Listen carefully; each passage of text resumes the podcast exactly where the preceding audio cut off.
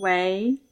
，Hello，Ivy。Hi，Wendy。最近最近过得怎么样？有什么要 update 的吗？最近因为过年就放假嘛，然后倒是没有什么大的波澜壮阔的起伏啦。就是不过我昨天跟一个朋友见面，然后呢，嗯、这位朋友比我大年纪蛮多的，其实她算是一个大姐姐这样的角色啦。然后他就跟我聊说，因为今年对他而言是很特别的一年，因为今年他儿子呢要考大学，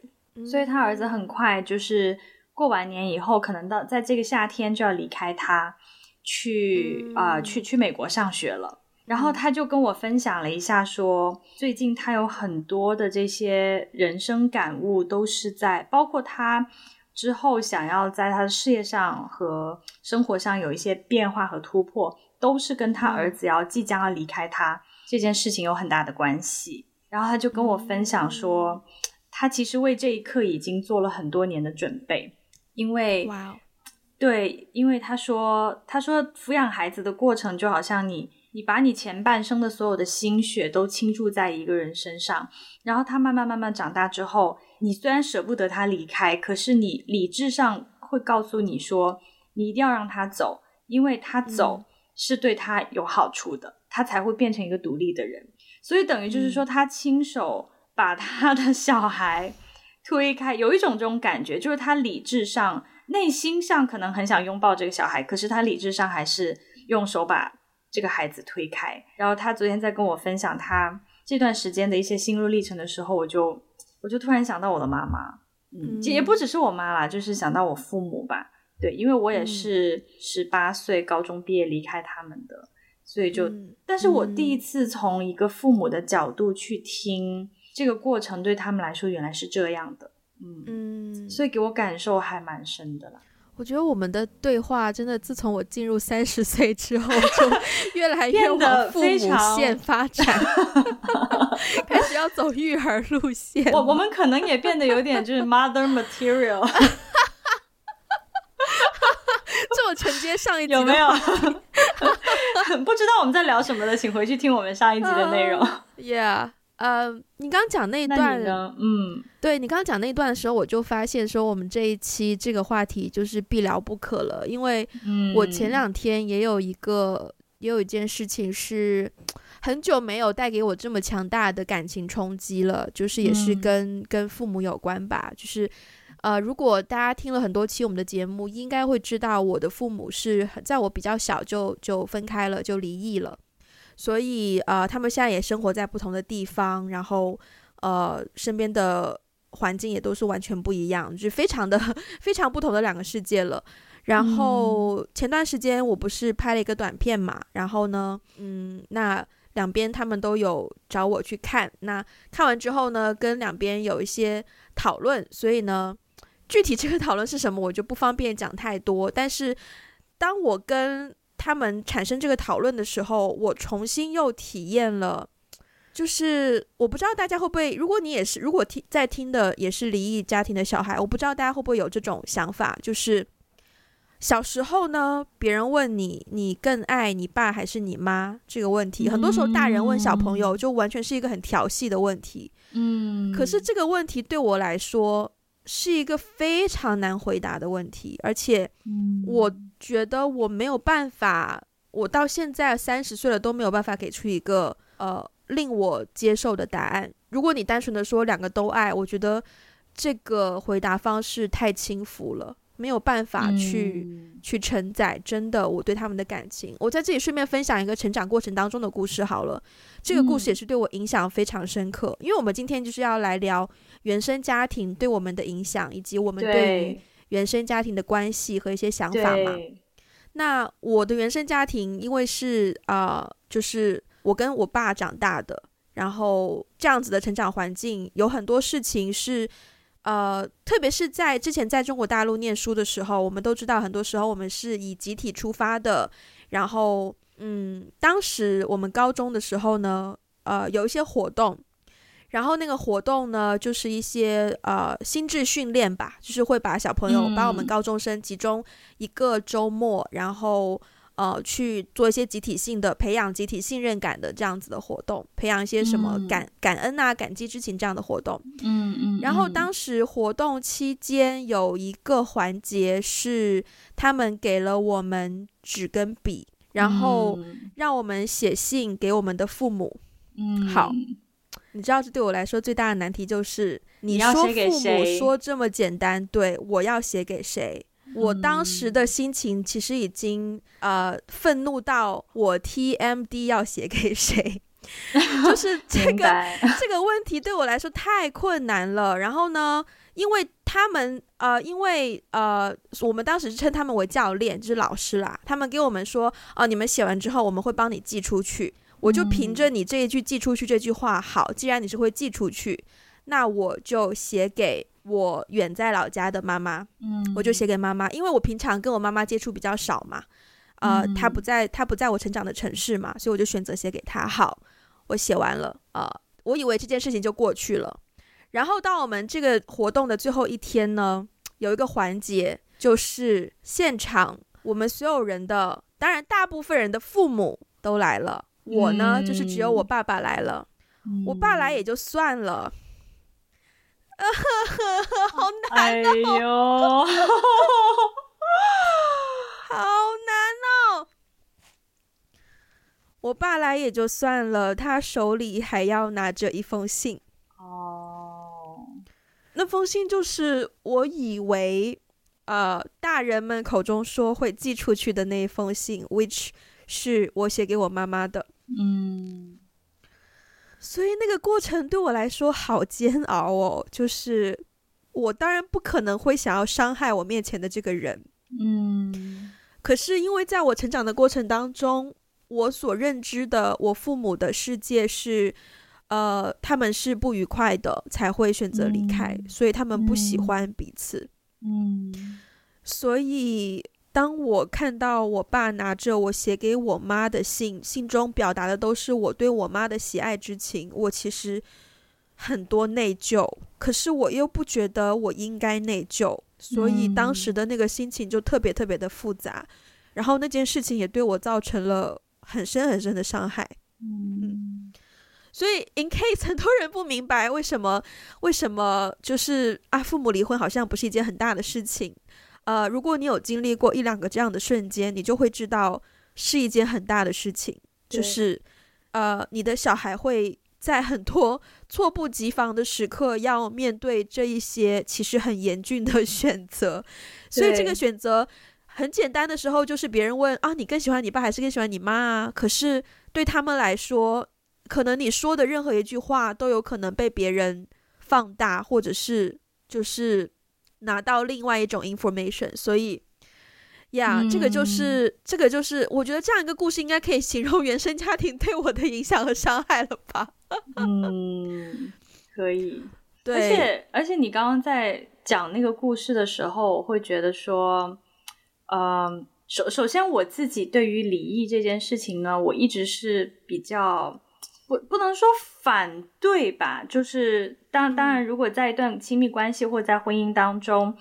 呃，实在是有一些原则性的问题，实在是没有办法过下去，那那肯定还是分开会比较好。对，对，但是我我一直都是，就我秉持的观念是，可以不到那一步，就会尽量不要到那一步，特别是在有小孩的情况下，因为我自己会觉得，对于那个小孩而言。其实是他会背负一些不该由他背负的愧疚。对，嗯，对呀，yeah, 所以对，但是我觉得，即便是经历了呃原生家庭是这样的背景，那当然这多多少少对于我在感情上会有很大的影响。可是，嗯，我觉得也是在就是前两天跟跟父母就是对话的过程当中，我意识到一件事情，就是呃。呃，因为我跟我我我，对对对，因为我在跟他们对话完之后，我我心情不是很舒，我就是心情很不好嘛，所以我就马上找了一个朋友聊天。嗯、那在跟朋友聊天的过程当中，朋友就不断的告诉我说，你可能真的是想太多了，可能你太敏感了，可能对方并没有这样的意思。然后我当时就很大脑飞速运转，就在想说，哇哦，如果如果可能。我没有来到香港。如果当时高中的时候，呃，我没有选择留在深圳，我选择跟我爸去他想去的地方，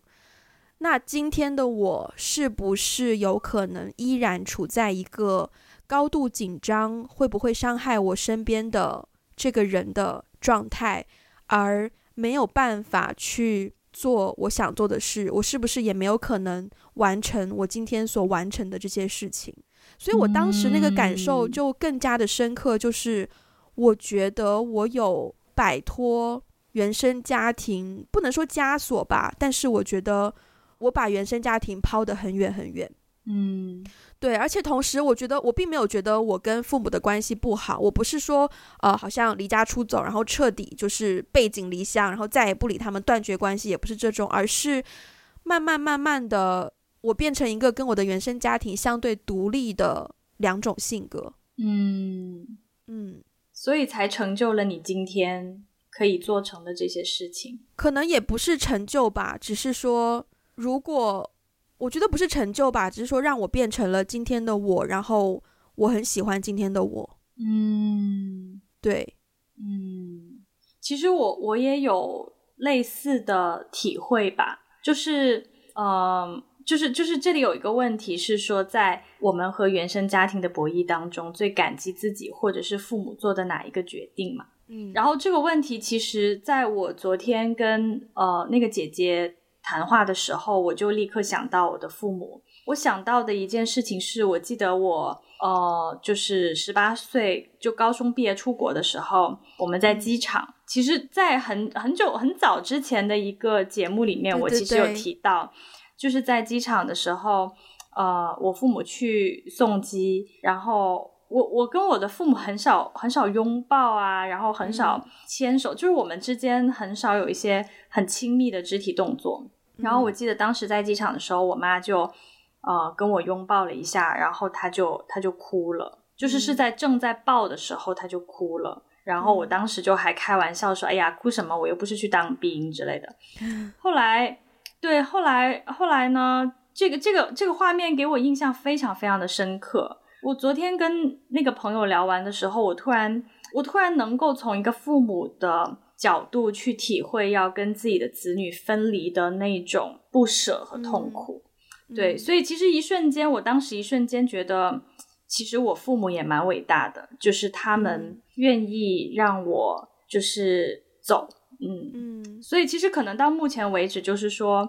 嗯，我我自己也是有同感，我自己也是认为说，如果我当时没有做那个决定，我当时没有离开父母，就是如果我还留在父母身边，我也不可能成为今天的我。但是我也也要很感激的是，是他们让我成为了今天的我，是他们放我走吧，对，嗯，然后愿意让我去追求我自己想要追求的。呃，事情才让我我才成为了今天的我，嗯，嗯，所以就是在这点上我，我我其实还蛮感激他们的，嗯，呃，你知道我妈妈她有养两只狗嘛，然后一公一母，嗯、然后他们也生了很多小孩，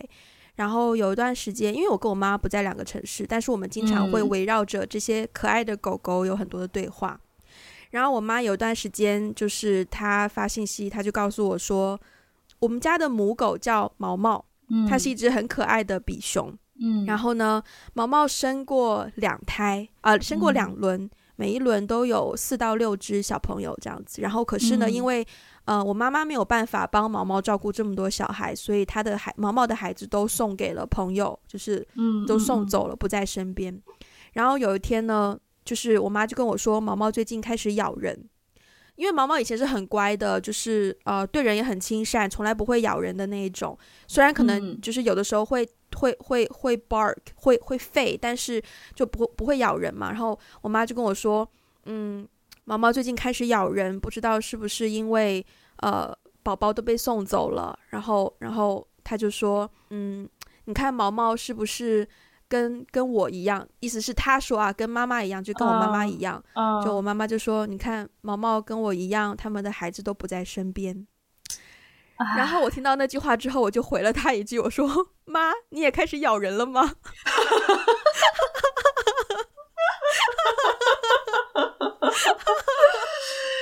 这回答还蛮好笑的，但是我刚才其实还蛮想哭的，听到这个，我知道，你的表情，我就一定要杀一个峰回路转，可以可以可以可以，这个路转的好啊，路转的好 啊，Yeah。但是你平常就是如果听到就是父母说这样的话的时候，你你通常是怎么回应的呢？你会有什么样的感受？其实，其实我以前很多时候我是蛮有压力的，就是中国有一句古话 叫做“养儿防老”，嗯，有听过吧？大家应该都、嗯、对。我常常会有一种压力，就是。呃，很多压力。首先，第一，我不知道我结婚的时候要请谁，就是请我爸呢，还是请我妈呢？就对。可是他们不能出现在一个场合，是吗？Wow, I have no idea how to handle that tension or pressure or whatever is gonna happen. Yeah. 嗯。第二，呃，我不知道他们老了以后我要怎么照顾两个人。对，嗯，所以他们无论是任何一方提到这样的话题，我都以前都蛮紧张的，对，嗯，但是后来慢慢慢慢就学着用一些比较有幽默感的方式 去去应对当下的状况，因为当然那个那个 pressure 可能还是在的吧，嗯。就是对于对于以后要怎么呃孝敬父母，要怎么要怎么照顾自己父母这个方面，还是会有这样的疑问。但是我现在说句实在话，也不能 plan 太多的东西嘛，对，嗯，只能说就是先把当下的氛围处理好，就是嗯嗯，Yeah，那个 pressure 就是我自己慢慢去 handle 吧。也我觉得随着自己的社会经验越来越多，然后越来越深谙，就是安越越来越懂得世道的时候。嗯、呃，自己慢慢慢慢会去找到一些方法吧，Yeah，嗯嗯嗯。你刚刚说到那个中国有一句古话，就是我爸妈呢 经常会传递另外一句古话给我，就是父母在不远游。有这样的古话吗？好像有吧？难道是他们瞎编的吗？不会，吧没听过哎。你要不要现现现现场搜一下？为了证明他们不是瞎编的。不然的话，我被骗了那么多年吗？难道父母在？哦，有有有啊！好，这句古话是有的，但是它还有后半句：“父母在，不远游。”后半句是“游必有方”。哦，所以他们就是砍掉了后半句。那我下次应该知道我，报了 我要我要用后半句去怼他们才可以了。对，其实他们他们也也也会常常跟我讲，因为我现在也没有跟他们在一个地方，所以从呃物理距离上，我我我跟他们是蛮远的。应该说是自从成年以后，我就没有在家里生活，就跟他们距离比较远。然后他们在至少在我上学毕业，比如说研究生毕业之后，我开始出来工作之后，他们就一直。有意无意的给我灌输这样的一个观念，就是父母在不远游的这样的一个古人的观念，就是希望我可以离他们、嗯、呃地理位置上可以近近一点。对，但是、嗯、但是其实我我对于这件事情还蛮有还蛮有压力的，因为我常常觉得我就是因为离开了他们，成就了现在的我，然后我也很喜欢现在的我。嗯、我其实一回到他们身边，我以前的那种。就是不好的习惯啊，那种不好的脾气啊，就是很多，包括呃跟他们相处之间的一些，嗯，小时候因为他们的关系，因为我跟他们相处的一些事情而受到的那些伤害，那些记忆会回来，嗯嗯嗯，所以我就没有办法变成现在的我，嗯，所以其实对于回到他们身边这件事情还，还、嗯、还蛮有压力的，就某种程度上来可以。某种程度上可以说，我从成年以后的日子，就从成年以后到现在十二年时间，我好像一直在挣脱他们，嗯、或是挣脱也好，对抗也好，嗯，呃，去去挣脱他们给我带来的一些负面影响。对，嗯，那我顺便就想要问这样的一个问题，就是你觉得今天的你，呃，在你身上，你跟你的。我觉得这个不不只是说父母的性格，或可能是父母的一些家庭特征。嗯、你觉得你身上跟他们最不一样的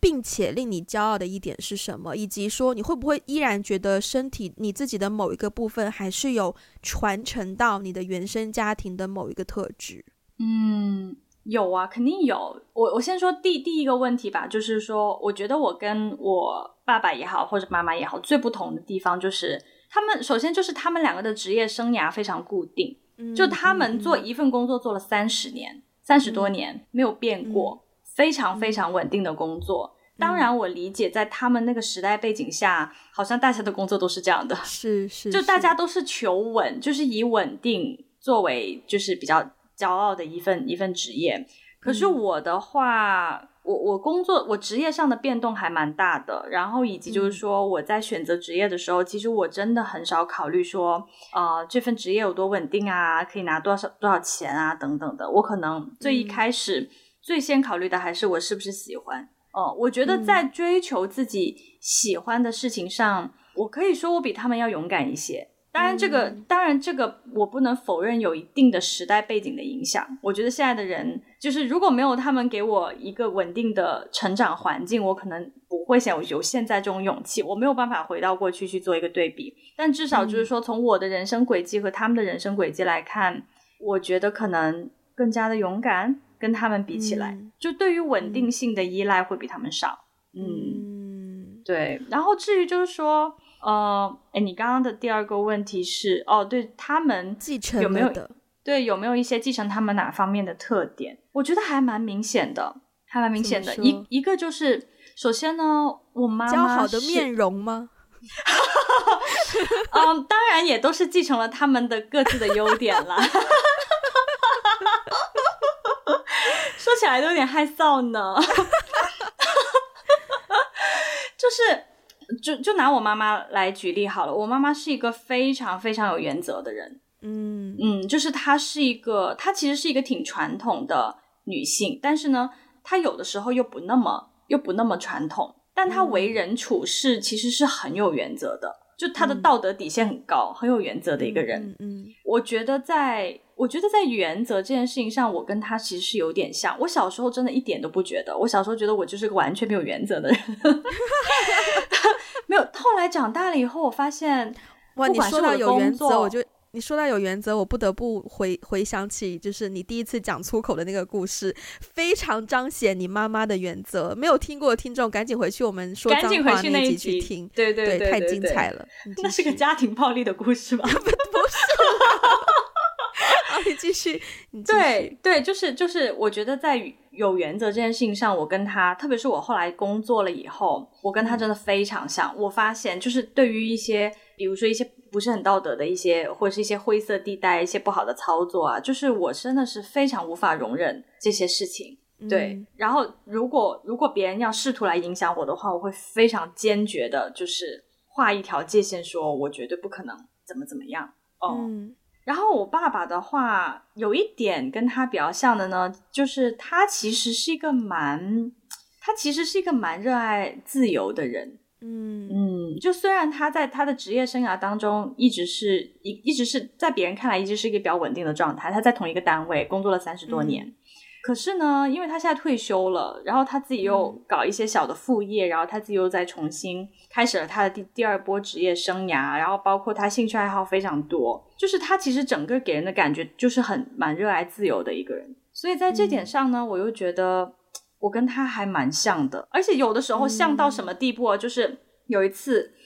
就是我就一直不停的在回回微信，就别人别人在给我发短信，我就一直在回，一直在回。然后呢，他就说，他就说，哇，你真的是比总理还要忙呢。然后，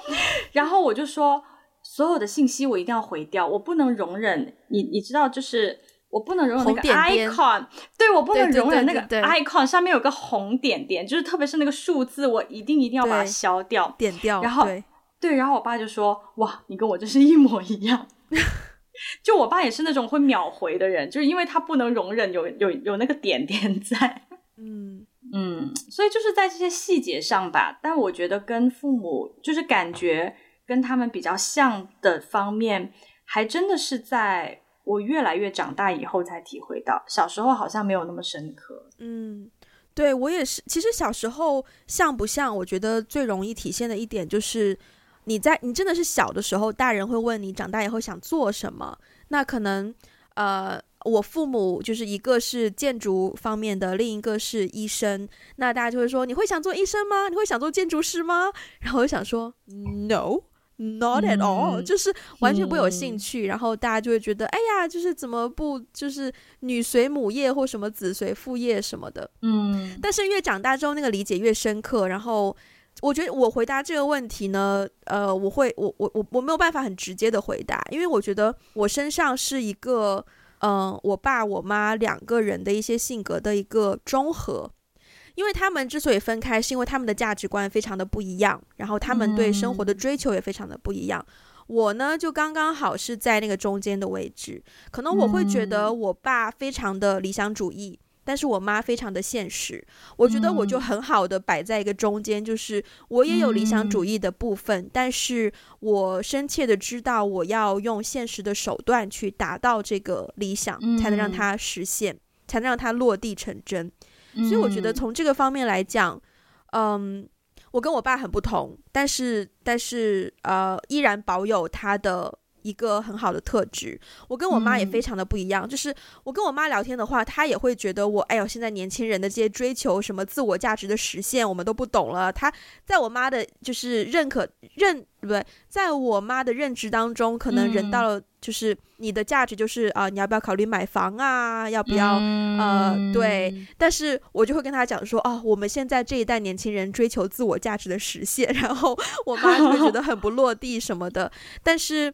我爸可能会可能会希望我，就是至少在我以前的认知范围内，就他更希望我做自己喜欢做的事情，然后自己一定要过得开心，就是一个非常非常理想主义的一个追求。那那可能我慢慢长大，我又会觉得。你不能够只做让你开心的事情，你必须要做一些让你不开心的事情，才能够真正的去做让你开心的事情。所以我觉得在这个过程当中是是很有趣的。就是虽然他们两个现在已经不是一个家庭，但是他们的人物性格对于我造成的影响却是非常深远，而且我觉得是一个很好的中和。嗯嗯，对。那 Which、嗯、好，你先问。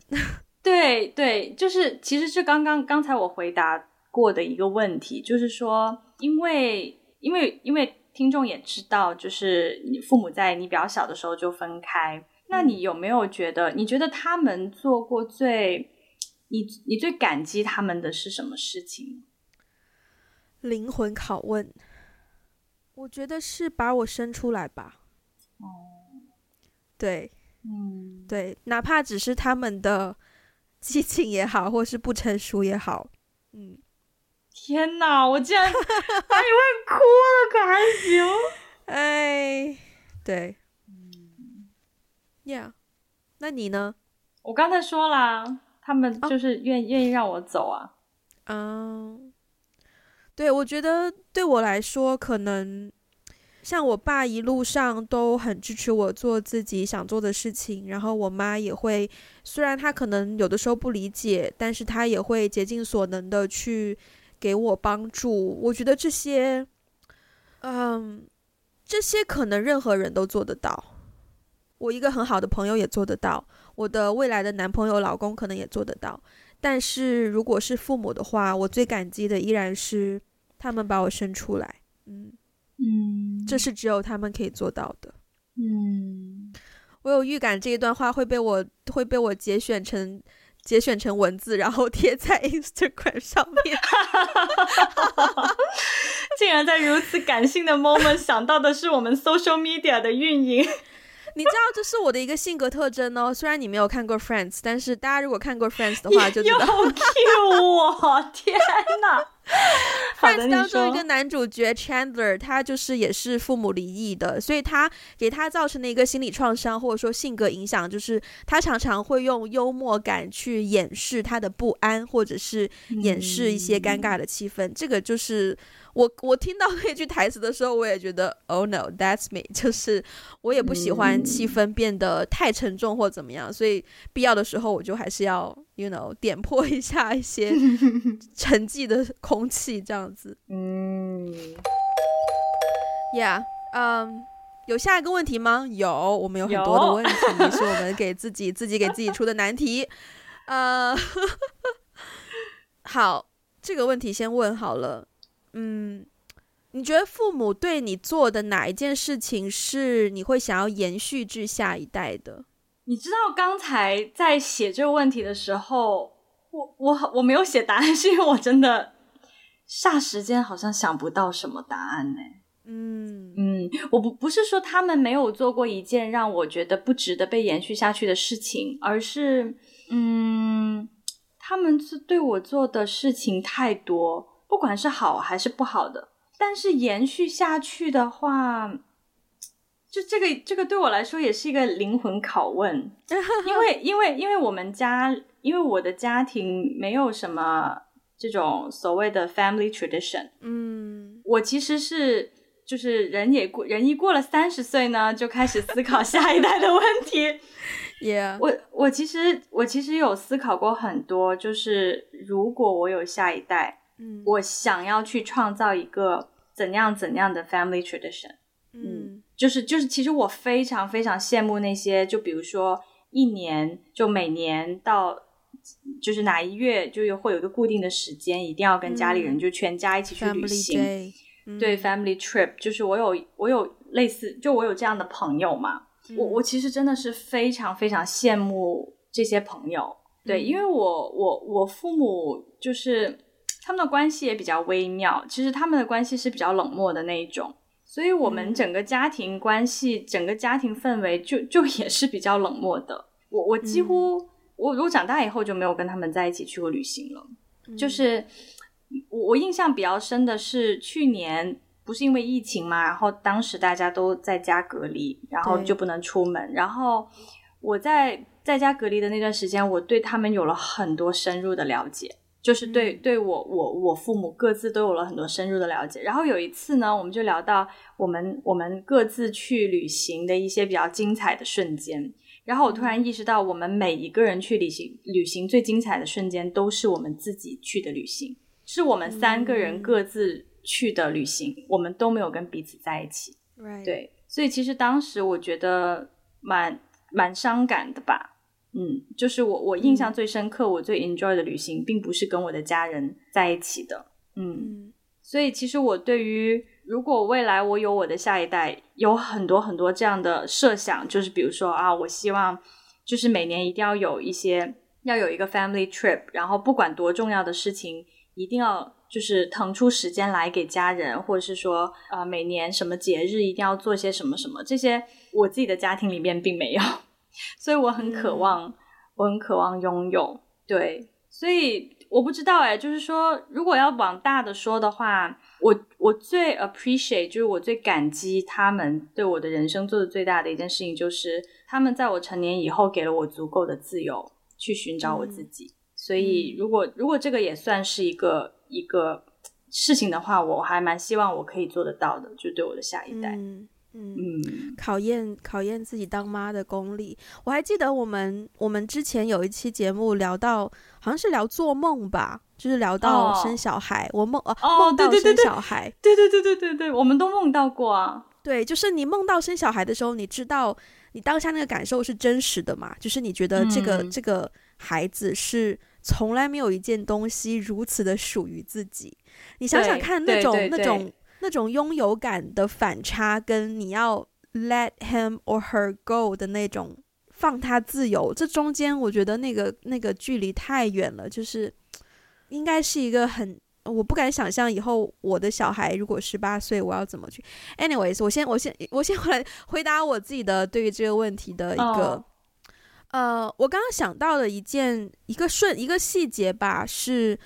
呃，我记得我大学的时候有一次跟我爸去吃饭，然后在一间呃萨利亚，大家听过吗？就是一个平价意大利餐厅，哦、香港也有，深圳也有，台湾应该也有吧？嗯，日本也有。哦，真的、哦？嗯，对，它就是以便宜出名嘛。嗯、然后那时候我大学附近有一间，我就跟我爸去吃。然后呢，我跟他吃饭的时候。就是虽然我们两个人可能也没有非常多很热络的聊的话题，但是至少我们都是互相在就是呃讲话的，或者是哪怕不讲话，安静的吃饭，但是绝对不会拿出我们的手机。哦，可是，在我们对，可是，在我们隔壁桌呢，就有一个妈妈跟儿子，其实差不多也是我们的年纪，就是妈妈是我爸的年纪，儿子是我的年纪，但他们两个人呢，就在餐桌的两边，就各自在玩各自的手机。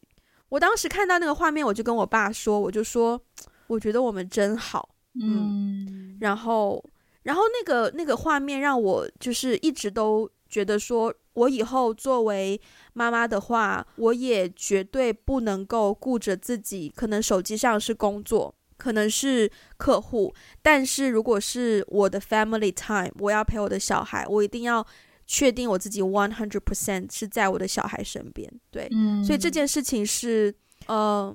其实这样聊一聊，我觉得我爸很厉害，对，嗯，我也觉得，对，就是他可以坚持做到这件事情。然后，嗯、呃，这个是我爸的部分，然后我妈的部分呢，我觉得我妈是一个很坚强的人，就是，嗯，她她对于。我觉得她有一点跟你很像，就是她很会维系她跟身边人的关系。但是这一点我不能说我能够完完全全的做到，可是我希望我能够更努力的往这方面做吧。就是我妈，因为她的妈妈就是我的姥姥，也是跟她在同一个城市嘛，所以她经常都会去陪姥姥，然后陪姥姥聊天，陪姥姥做饭、吃饭、看电视什么的。我很希望。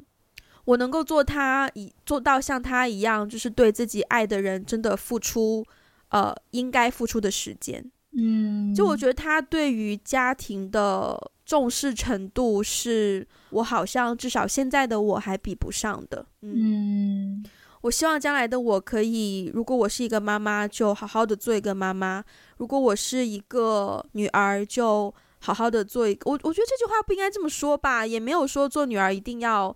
一定要就是时刻陪在母亲身边，但是，嗯，我希望我以后能够有多一些时间照顾，对，照顾照顾妈妈吧，嗯。嗯，对，天哪，我说出来都觉得自己自己自己长大好多哦，成熟了，嗯，真的，三十岁果然不一样了的，是不是？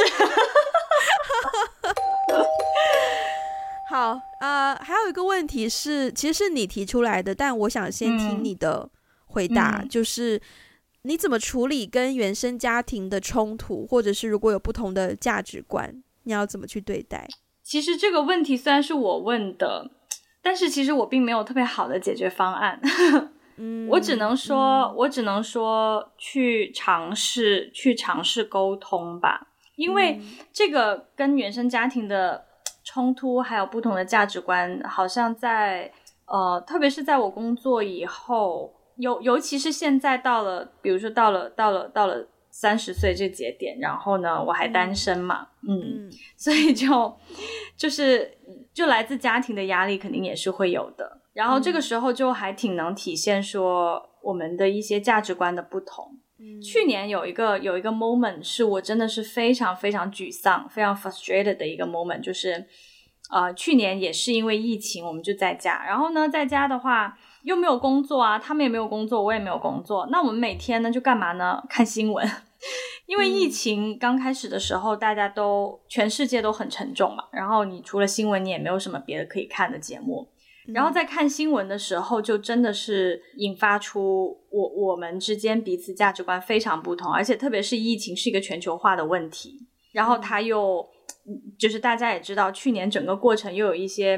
movement 的伴随，所以就所以就很复杂。去年就乱成一锅粥，然后在乱成一锅粥的过程当中，有的时候我会听到他们去评论一些呃时事，评论一些正在发生的事情的时候。他们背后的那个出发点和那个价值观跟我真的是差距非常非常非常的大。然后有一天我就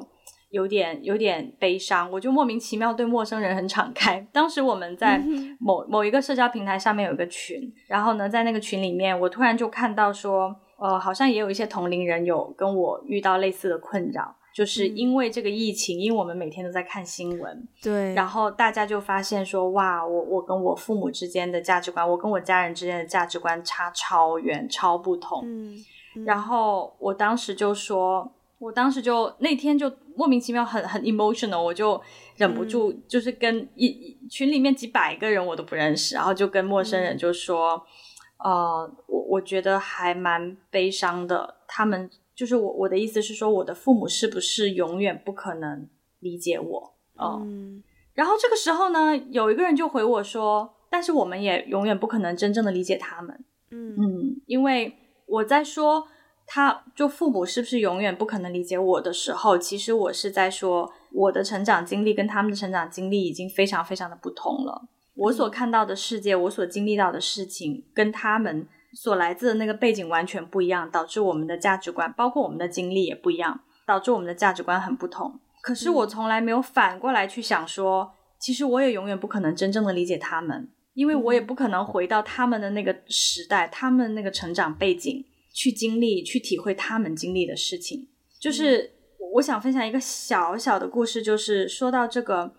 嗯，也是去年我们一起在家隔离那那段时间，在家里吃饭，然后呢，就突然聊到说，呃，六十年代、六七十年代的时候呢，有一场战争，具体是哪场战争，我就不方便说出来了。对，反正呢，就是当时呢，呃，有有一场战争，然后呢。呃，就是我父母的那个家乡，就是都在招兵。当时，然后他要先、嗯、先招一些十几岁，就是年年轻人招到队伍里面，然后呢，再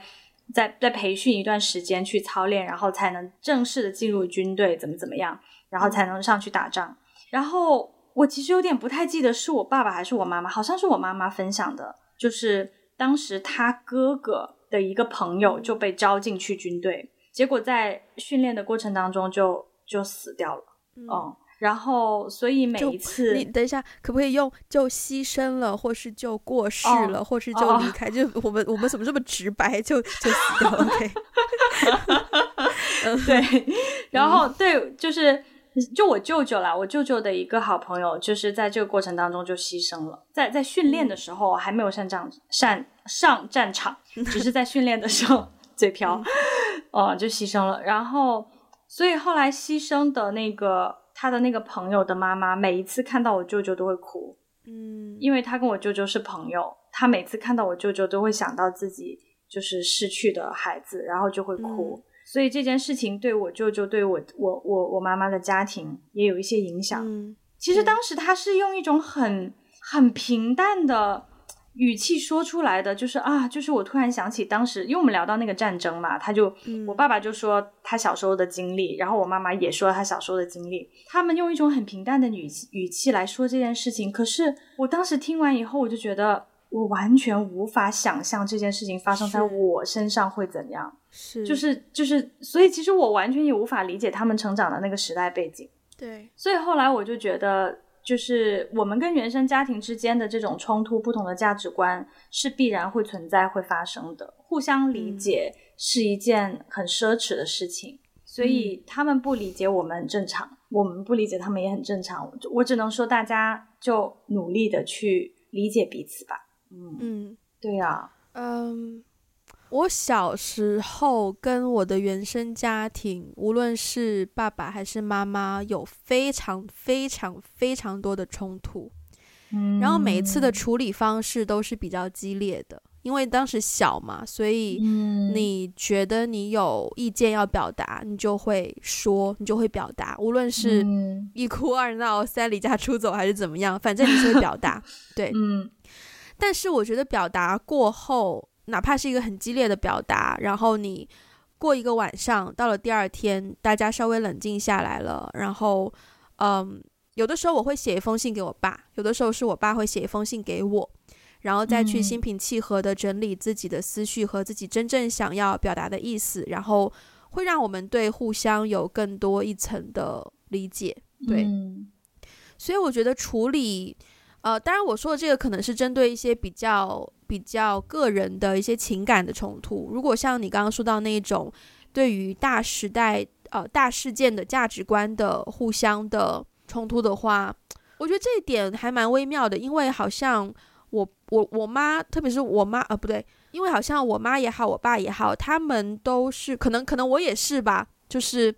呃我们更想要去理解对方是怎么想的。嗯，我们不太会说要没有遇到过会激怒自己的状态，就、嗯、呃，我的想法讲出来，我的理解讲出来，他们是会啊，原来是这样子，就结束了。就是互相不会要求互相一定要认知是一样的，不不太会有这样子的情况。嗯、但但 overall 我觉得，呃，一个很重要的点，我觉得这个也是我认为沟通上很重要的一点，就是你一定要让对方知道你真正的想法是什么。嗯，因为有的时候人在气头上，或者是呃你的情绪比较不理智的时候，你可能并没有办法完整的表达你真正想要表达的意思。所以那个东西对于沟通来说是蛮危险的，嗯、但如果你可以，要么是训练自己，要么是找一个更好的时机去把自己真正想要表达的东西，呃，说给对方听。我觉得那个东西对于彼此之间的相互理解也好，或者是呃减少互相的隔阂也好，都是会很有帮助的。对，嗯嗯嗯，好。又是一个很深刻的、很深刻的话题。我觉得我们今天时间、啊、时间也差不多，所以我们我们嗯，最后一个问题合并起来问吧。呃，等于是两个问题合并起来问吧，也是一个灵魂拷问。嗯，好。今天好多灵魂拷问哦，今天灵魂被拷问好多次、哦，让我喝口酒压压惊。灵魂很痛，我也喝一口。痛。嗯，其实聊了这么多，我们都知道。就是，其实我们的原生家庭对我们的性格的形成都带来了很多影响，有正面的，也有负面的。那最后这个问题就是，嗯，第一，针对这些负面的影响，因为 apparently 很明显他们是，呃，我们的父母给我们造成的，嗯，嗯，所以第一个问题就是，你觉得你有没有原谅你的父母？那第二个问题就是，既然这些负面的影响，已经造成了，你觉得你有办法挣脱或者是改善这些负面的影响吗？嗯，你先回答还是我先回答？都可以呀、啊。嗯，那我先说好了。第一个问题，呃，我有没有原谅他们或是释怀？嗯，呃，答案是有，对，嗯、而且是这几年吧。就是最近这两年的事情，嗯，哦，所以是蛮蛮真的是蛮 recently 的事情。然后那个释怀的点呢，其实那个瞬间我可以跟大家分享一下，就是，呃，我大概在一八年的时候有上一些课程，然后那些课程呢也是跟原生家庭啊、医治恢复有关系的。然后当时上课的时候，呃，老师就让我们每一个人拿出一张纸，他其实。做做了很多很多练习，然后很多练习都是跟你，呃，要去回忆你从小到大长大的一些瞬间和经历，然后以及，呃，你要把你跟你父母的关系画出来，嗯，的这样的一些活动。然后我印象比较深刻的是有一次我在画一个呃 family tree 家家谱的时候，嗯，因为我没有下一代嘛，所以我就呃就画我的上一代，然后再画他们的上一代，再。上一代这样，就是我知道多少我就画多少。嗯。然后我当时在画我，就是画到我爷爷奶奶的时候，我就突然发现说，其实他们两个都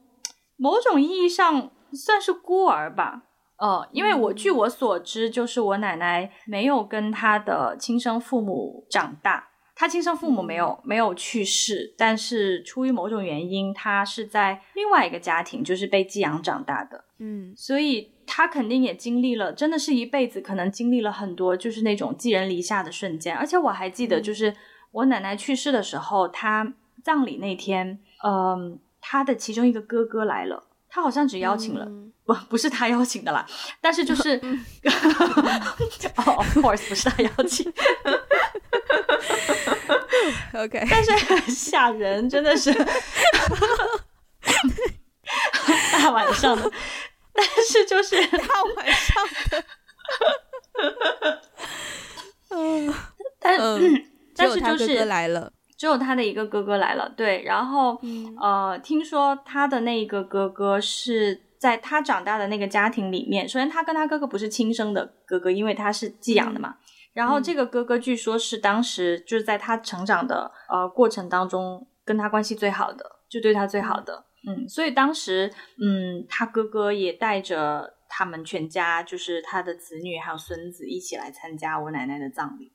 对，嗯，然后这个瞬间其实对我触动也是蛮大的，因为我也无法想象，就是我无法想象他的成长经历。然后呢，我我也是，当我画到我爷爷的时候，呃，据我所知呢，就是我爷爷是有一个他的亲生的母亲，但是他亲生的母亲。眼睛不太好，就是有点像是呃，因为当时的那个战争的环境，所以我爷爷失去了他的他的大哥吧，失去他的一个，失去了他的几个兄弟和他的呃父亲，然后就只有他跟他妈妈在一起，而且他妈妈就是因为眼睛的问题，所以就有点相当于是半个残疾的妇女这样，所以我爷爷也是在一种比较颠沛流离的状态下长大，而且他要照顾他的妈妈。所以我在画到他们两个的时候，我突然一下子就还蛮释怀的，因为他们的成长环境也使得他们不知道怎么样去爱他们的孩子。然后我父亲在这样的一个家庭下长大，他可能也，他当然也是不知道怎么爱他的孩子。可是我觉得他在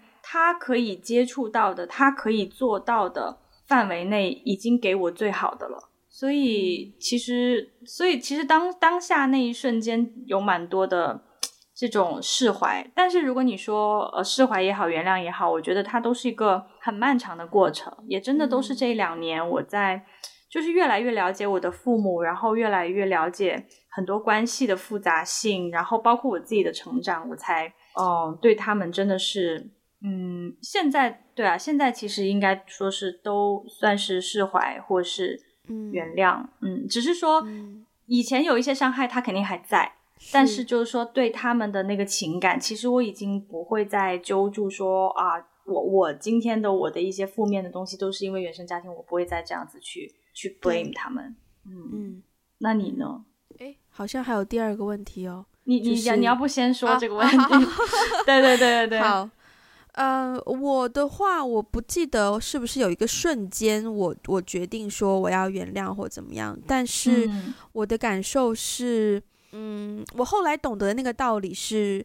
他们不是为了伤害我而做出这样的决定。嗯，嗯，那从这个角度出发的话，我没有我没有办法去说恨他们，或者是呃。不原谅他们，或是不释怀，因为嗯，是他们的性格造成的，嗯、是他们的这个事情。等于说，如果你从一个更高的角度去看这件事情的话，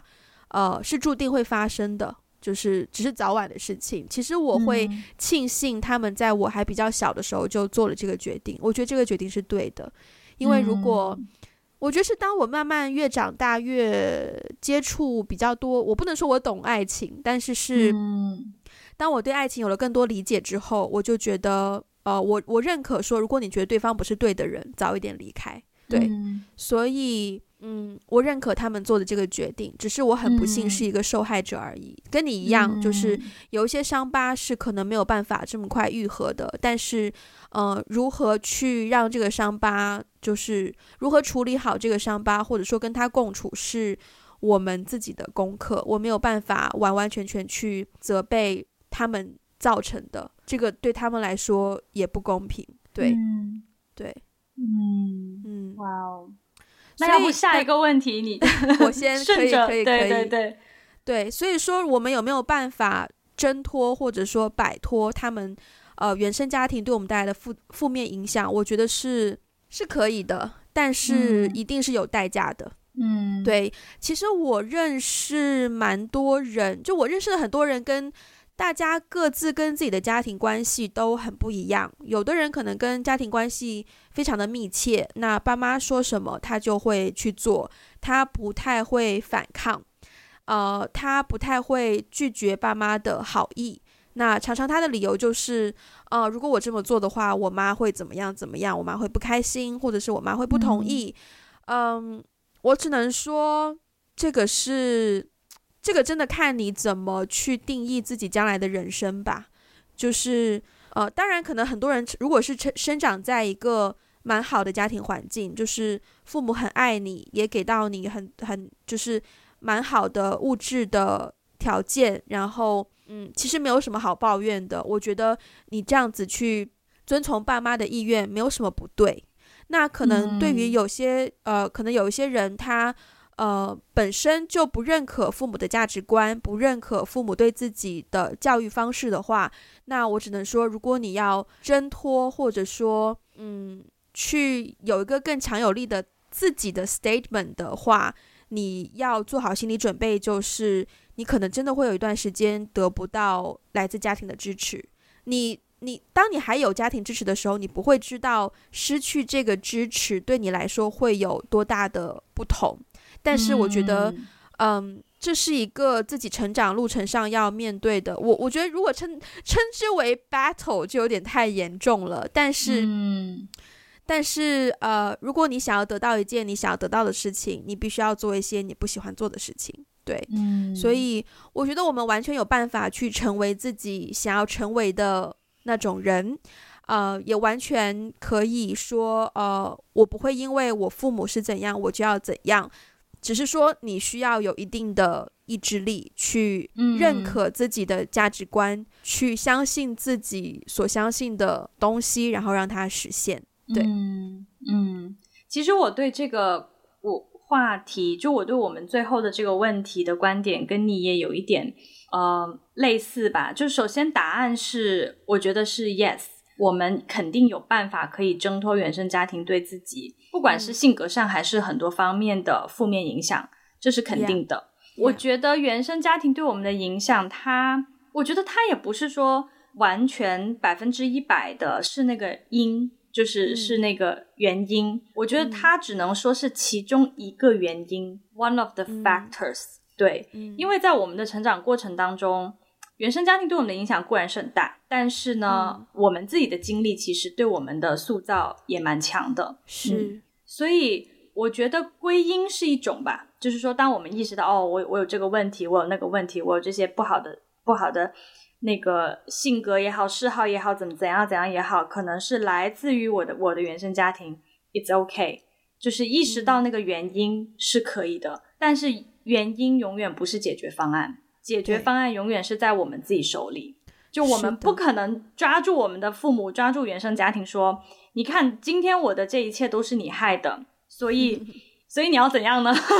事情已经发生了，其实其实没有办法，没有后悔药吃，然后我们也不可能再回到过去说：“哦，我的人生重来一遍。”所以，唯一的解决方案就是真的是自己意识到自己。的这个不好的点，有意识的去刻意的去改变它。我觉得，嗯、我觉得这些年大家特很多人不是会去看一些心理医生啊，怎样怎样。嗯，我觉得这些年大家都很爱提原生家庭这个词，是就好像原生家庭是一个万能药，就是你的所有的一一切的不好的东西，哦，OK，都是来自原生家庭。但是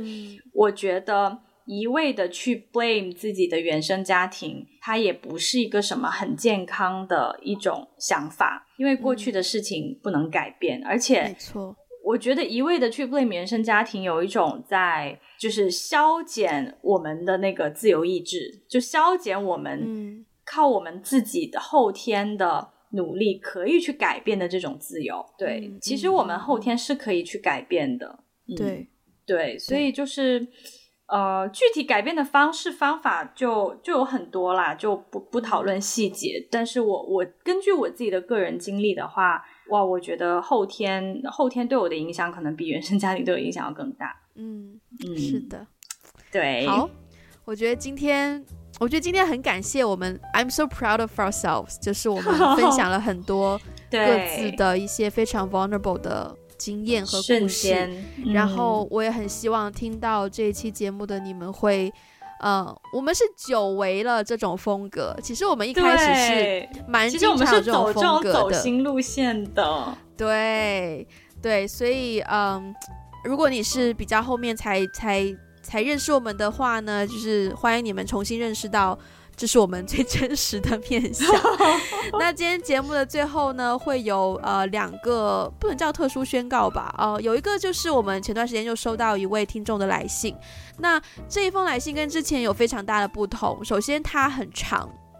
呃，其次呢，它是来自于一个非中文母语的听众。嗯，对，这位 Ben 啊，呃，Ben 同学。对对，他这位这位就是宾哲同学啦，人家有中文名的，对，冰哲同学，对，他很，因为我们之前就发现蛮多朋友是有很多听众是听我们的节目在练习自己的中文听力或者是中文能力、语言能力。Which it's quite surprising，、嗯、可是我们也慢慢接受了 这个事实。没有我们我们欣然接受，我们很开心，我们很开心。对，然后对，所以呃，冰哲同学就是。呃，解答了我们的疑问，然后，然后让我们知道哦，所以是原因一二三四五才会让我们就是在学习中文的世界当中就是这么的受欢迎，找到了一个自己的位置。对，感谢感谢大家，呃，无论你是出于什么原因听我们的节目，都很感谢大家对我们的支持啦。那另外还有个小宣。哎，等等等等，我还我还想要我还想要再夸一下这位冰哲同学，我我 我蛮意外的，就是首先 首先我一开始看到他的名字是一个很很很很就是很中中文的的一个中文名，但是呢，我一看他的那个原名呢，又是一个就是。非非华人，很英文，对 对对。但是我就想说，我连说了两句废话。对呀、啊，中文名很中文，英文，然后因为没英文。Anyways，对。然后当我发现他是，首先他是一个非，就是非中文母语的一个一个一位同学，然后他是他是一个美国人，对。然后他用中文写了很长，哎。其实我想说，他的中文还真的是蛮好的。是，我我不知道他有没有在说中文的环境下就是生活过。他好像只提到他有大概五年的呃中文课程的这种背景。可是我想说，如果他没有在中文环境下生活过，他只是靠上学上课可以达到这个水平的话，我我还蛮……那你的语言学习能力就跟 Wendy 一样棒棒了呢？咦，趁机夸了一下自己。我还蛮 impressive 的，对啊，嗯嗯嗯嗯嗯，我就没有，我就其实想，其实其实就是想夸一下他的中文。嗯，好的，恭喜你得到了艾菲的表扬。呃，我们的第二个事项就是因为前段时间在情人节的那一天晚上，我们有去 Clubhouse 开了一个房间，然后聊了一些我们的对于爱情电影的一些 topic。但是呢，当时其实我们在。嗯，设定那一次的开房间，我们本来是想说要录音，然后把它作为一集特辑放在我们的节目当中的。可是呢，出于一方面有一些技术的原因，另一方面也有一些就是内容准备的原因，我们最后觉得那一期节目可能还不是很适合呃放在我们正式的特辑当中，所以就呃决定不会放在特辑当中了。不过呢。嗯我们之后也会在 Clubhouse 不定期的有一些比较随性的开房间的活动，也可能会邀请其他朋友一起来加入，那就是一个更加轻松、不那么有主题性，但是呃，就是以互相聊天为为主的一个环境吧。所以也欢迎大家去。如果你是嗯，就是啊，如果你是 iPhone 用户，或如果你是苹果用户，But anyways，如果你有 Clubhouse 的话，就欢迎大家去 Clubhouse follow。呃，Ivy 跟 Wendy，然后就会看到我们有的时候开房间，可以跟我们呃有更多聊天的机会喽。好，那最后也是 again，因为这一期我觉得呃再一次，我觉得真的很感谢 Ivy，，也感谢我自己分享了那么多非常非常非常 intimate 对私密的话题。我觉得如果大家真的喜欢我们的节目，呃，真的请你帮我们分享给更多的人，因为我们需要。嗯，获得更多的支持，才能够支撑我们继续。呃，就是健康的在这个行业发展，所以如果你是用 Apple Podcast 收听的话呢，你能做的就是给我们一个五星的评分，以及留下一个评论，或者你也可以把它在你的 Social Media 上分享给你身边的人。我们有在各个平台都有，就是我们的节目，也可以在 Instagram 还有呃呃 Facebook 还有微博去 follow 我们的账号，然后也可以加入我们的听众群。那这个加入的方式呢，会在我们的 Instagram、微博。还有，呃，Facebook 都会发发布我们的二维码，大家去扫描那个二维码就可以加入这个微信群，可以呃 virtually 面对面的跟我们聊天，给我们提问，对，以及我们的博客 WeGotBlog.com，虽然上面有些东西可能是比较久之前的，但也都是我们真心写给大家看的一些文字。好。嗯那我们今天节目就到这边啦，今天聊得非常开心，那也期待下个礼拜的电话。对，期待下个礼拜的电话。那我们今天就这样，下次再见，拜拜，拜拜。